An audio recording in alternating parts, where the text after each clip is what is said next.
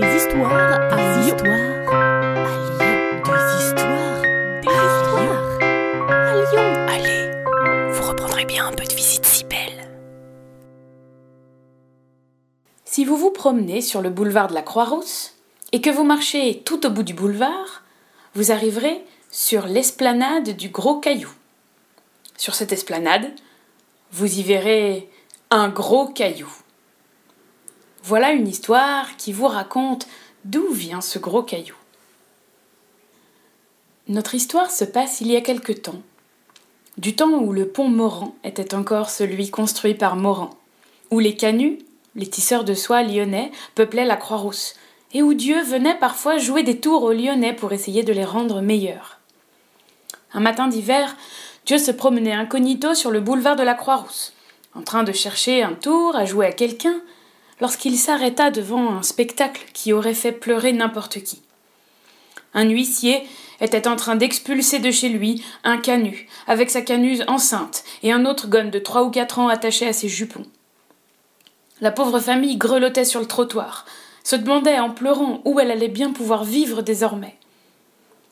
Dieu voulut punir l'huissier sans cœur, et pour lui montrer qu'il n'avait rien d'autre qu'un cœur de pierre, il transforma son cœur en un petit caillou.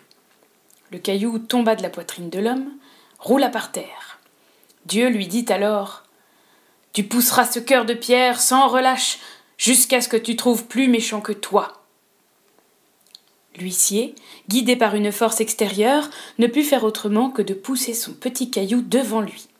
Au fur et à mesure qu'il avançait, le caillou grossissait.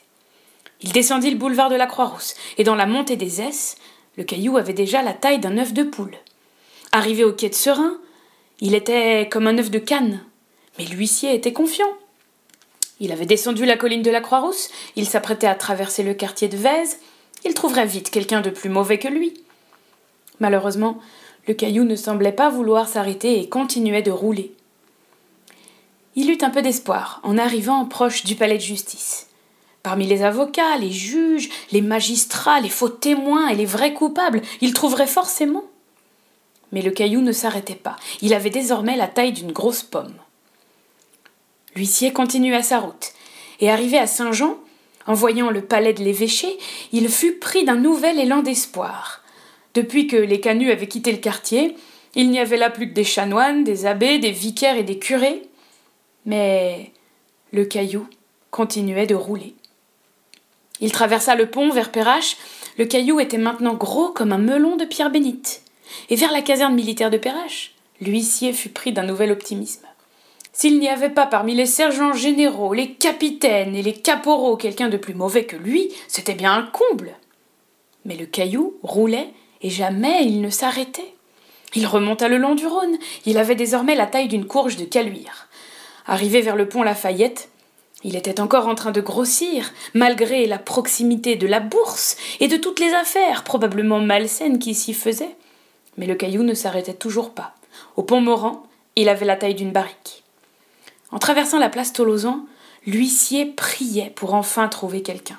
Dans ce quartier, les soyeux qui exploitaient les canuts, qui les faisaient travailler des heures et des heures sans les payer, devaient forcément être plus méchants que lui. Mais la pierre ne s'arrêtait toujours pas, et au pont de Saint-Clair, elle avait désormais la taille d'un tonneau. L'huissier se mit alors à gravir la montée Bonafou, en poussant son énorme caillou, suant et transpirant. Il était de retour à la Croix-Rousse au début du boulevard lorsque le caillou, désormais gros comme le dôme de Saint-Bruno, se mit à tourner sur lui-même et s'arrêta brusquement. L'huissier vit alors passer un agent immobilier. C'était de retour à la Croix-Rousse qu'il avait enfin trouvé pire que lui. Il semblerait que les agents immobiliers soient encore plus méchants que les huissiers. Vous reprendrez bien un peu de visite si belle. Salut à vous. Une gognandise, en parler lyonnais, c'est une plaisanterie. Ce podcast d'histoire, de légendes et de gognandises lyonnaises est proposé par les Visites Cybelles, visites théâtralisées et comptées à Lyon. Vous pouvez nous retrouver sur les réseaux sociaux, Facebook, Instagram et Twitter. Pour réserver des visites, rendez-vous sur notre site web, vous trouverez le lien en description, et pour connaître les prochaines histoires, abonnez-vous. Sur ce, on vous dit à bientôt.